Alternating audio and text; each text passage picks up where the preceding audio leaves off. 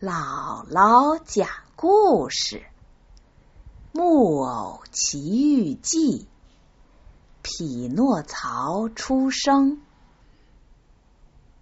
小朋友，上回咱们讲到，杰佩托从樱桃师傅那儿要来了一块会说话的木头。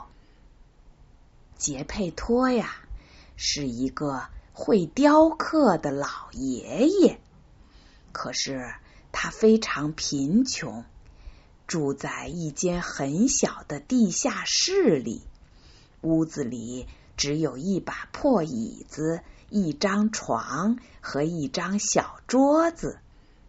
墙上有个小壁炉，壁炉里生着火，可那火呀是画出来的。因为杰佩托老爷爷没有钱买木柴，也就生不起火。火的上面有个锅，锅被烧得热气腾腾的。这锅和热气同样也是画出来的，跟真的一模一样。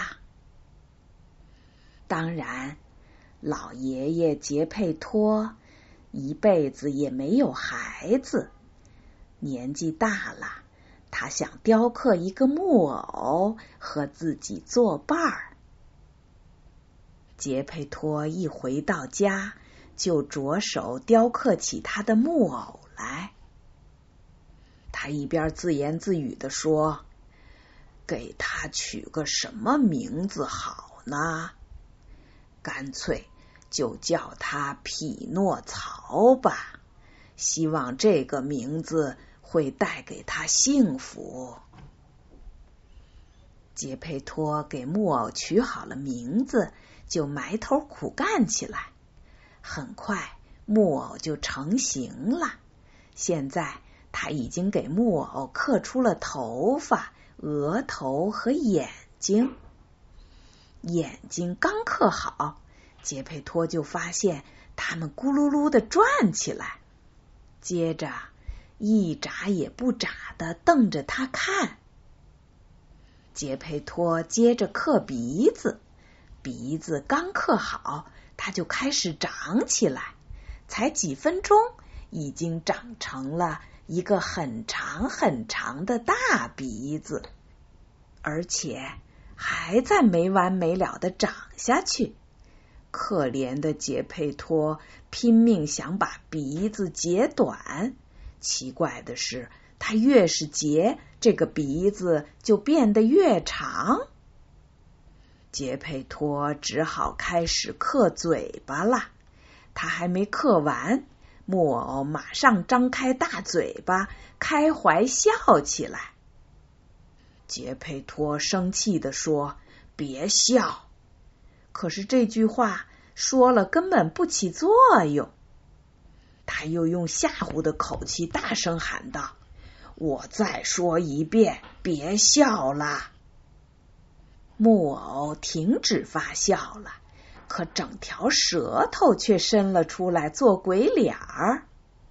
杰佩托为了不耽误工作，假装没看见，继续干他的活儿。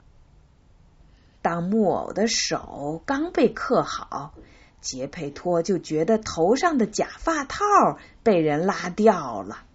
他抬头一看，只见他的黄色假发套正被木偶拿在手里玩呢。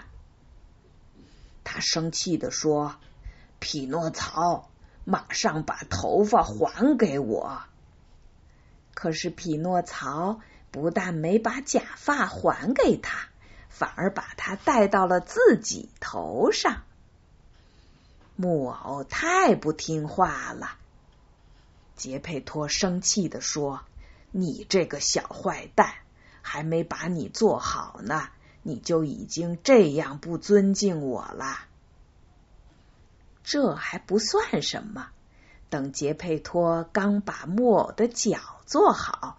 就感到鼻尖上被踢了一脚，杰佩托苦恼的叹了口气：“唉，我这是自作自受啊！一开始就应该想到这一点的，可是现在已经来不及了。等到把腿做好了，杰佩托就把匹诺曹放在地板上，教他走路。但是匹诺曹的腿僵直着，根本不知道该怎么动。杰佩托只好搀着他的手，教他一步一步的走路。不一会儿，匹诺曹就会自己走了。他先是满屋子乱跳乱跑，最后竟然跑出大门，来到了大街上。匹诺曹灵活的像头小马驹儿，跑得那么快，可怜的杰佩托在他后面使劲的追呀追呀，却怎么也追不上。他大叫着：“抓住他，抓住他！”可街上的人。看见一个木偶不停的奔跑，只是站在路边哈哈大笑，并没有人去阻拦他。一个警察听到了喊叫，跑过去一把抓住了匹诺曹的鼻子。谁让他的鼻子长得那么长呢？警察抓起来非常方便。警察把匹诺曹交到杰佩托手里。杰佩托当时就想狠狠的揪他的耳朵，可是他找来找去，竟然找不到耳朵。老天呐！原来他忘了给匹诺曹做一对耳朵了。匹诺曹害怕回家以后被杰佩托骂，于是赖在大街上不肯回去。爱看热闹的人围着他们说：“可怜的木偶，也许杰佩托这坏蛋会揍他呢。”是啊，杰佩托看着挺老实，可对孩子挺凶的。也许他会把木偶剁成碎木片呢。匹诺曹听到周围的议论声，就趁机放声大哭起来，弄得那位警察也迷糊了。最后，他竟然把匹诺曹放开，反而把可怜的杰佩托抓起来，送进了监狱。可怜的杰佩托哆哆嗦嗦的哭着说：“该死的小鬼，我辛辛苦苦把你做出来，想不到最后却是自找难堪呐！”